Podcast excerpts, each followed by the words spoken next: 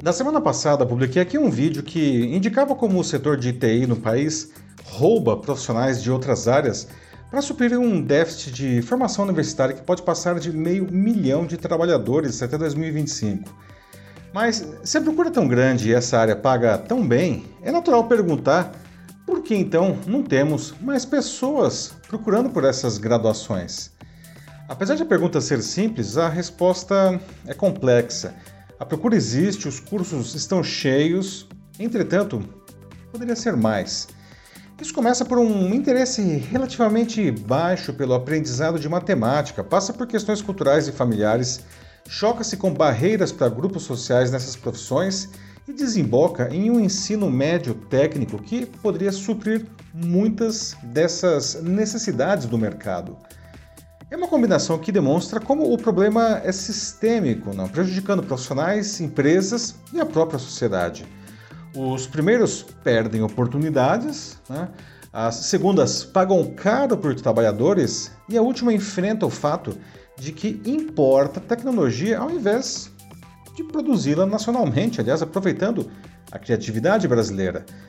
Da mesma forma que todos sofrem com o problema, a responsabilidade para sua solução precisa envolver a sociedade como um todo.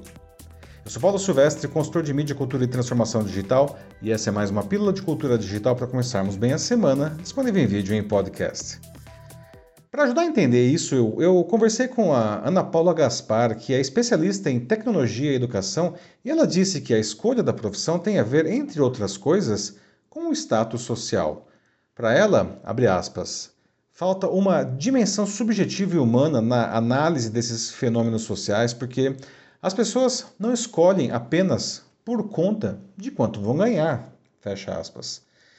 Ela disse que não se pode esperar que jovens se decidam por uma graduação, sei lá, de engenharia, não, se eles não tiverem acesso a produtos com boa engenharia. E ela concluiu então ser natural que uma criança deseje mais ser youtuber que, por exemplo, astronauta, não? Porque tem a ver com o que ela consome, não?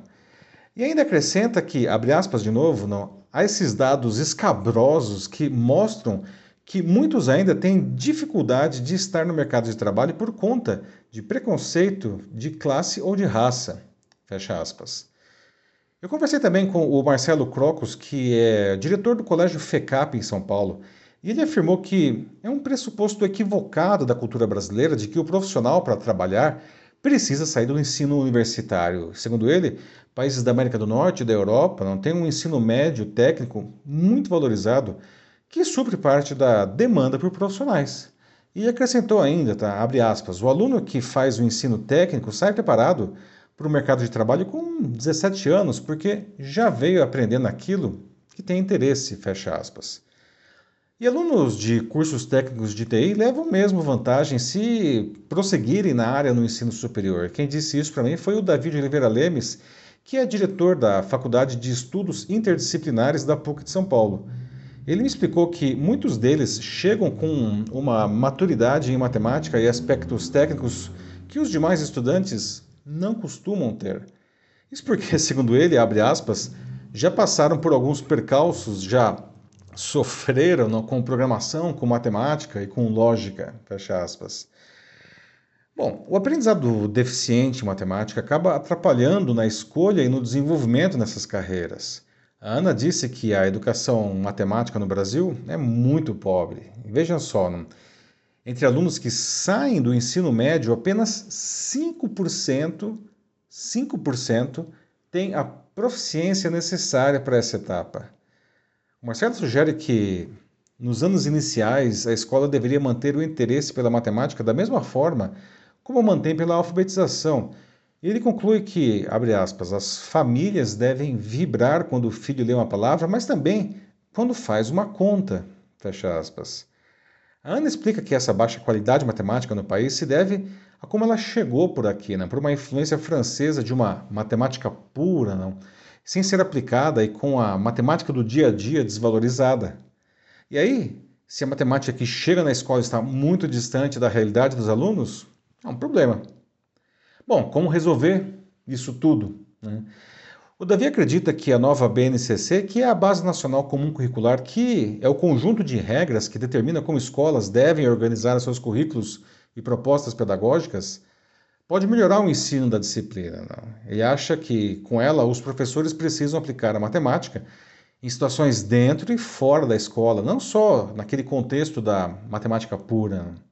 Só que nada disso pode ser encarado apenas como um problema escolar. Não? Esses desafios afetam a sociedade em geral e todos precisam se unir para sua solução. Para começar, a responsabilidade do governo é a formulação de políticas públicas e a das instituições de ensino é a oferta, a quantidade e a qualidade das vagas. Mas e as empresas? A Ana afirma que o mercado lava as mãos né, para a formação porque acha que o seu papel é dar emprego, fazer negócios e gerar renda. Mas essa é uma visão míope, não, míope, ultrapassada, especialmente uma área tão dinâmica quanto o TI, em que o conhecimento envelhece muito rapidamente. E por isso as empresas devem cuidar da formação contínua de seus profissionais. Ah, ela sugere que um profissional só poderia ser considerado sênior se fosse capaz de formar outras pessoas. Mas isso não é feito hoje, não. E daí, segundo ela, abre aspas, fica todo mundo roubando sênior de todo mundo ao invés de formar júnior. E conclui que é, se as pessoas não forem parte dos resultados das empresas, a gente nunca vai sair desse buraco, nas palavras dela. Pois é, pessoal, não tem outro caminho né, viável, não. Qualquer que seja a sua profissão, se você quiser continuar relevante no mercado, você vai precisar continuar estudando até o último dia. Por outro lado, a gente precisa ajudar crianças e jovens a desenvolver as competências necessárias tanto em linguagem quanto em matemática. Além disso, a gente precisa dar a eles exemplos e modelos para que façam escolhas profissionais conscientes.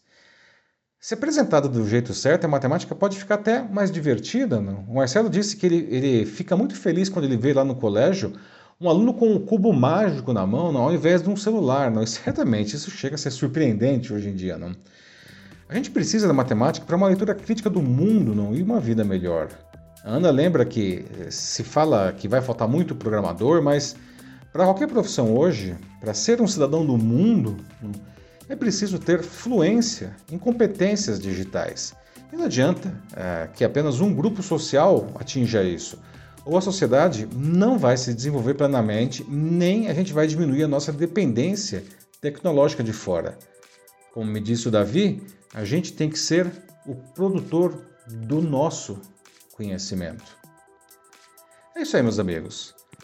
Você já parou para pensar nisso tudo, não? Você continua estudando, aliás, não se aperfeiçoando? Não? E a sua empresa, não? Investe na formação contínua de seus profissionais? Se você quiser debater sobre isso aí na sua empresa ou na sua instituição, manda uma mensagem aqui para mim que vai ser um prazer conversar com vocês. Eu sou Paulo Silvestre, consultor de mídia, cultura e transformação digital. Um fraternal abraço. Tchau.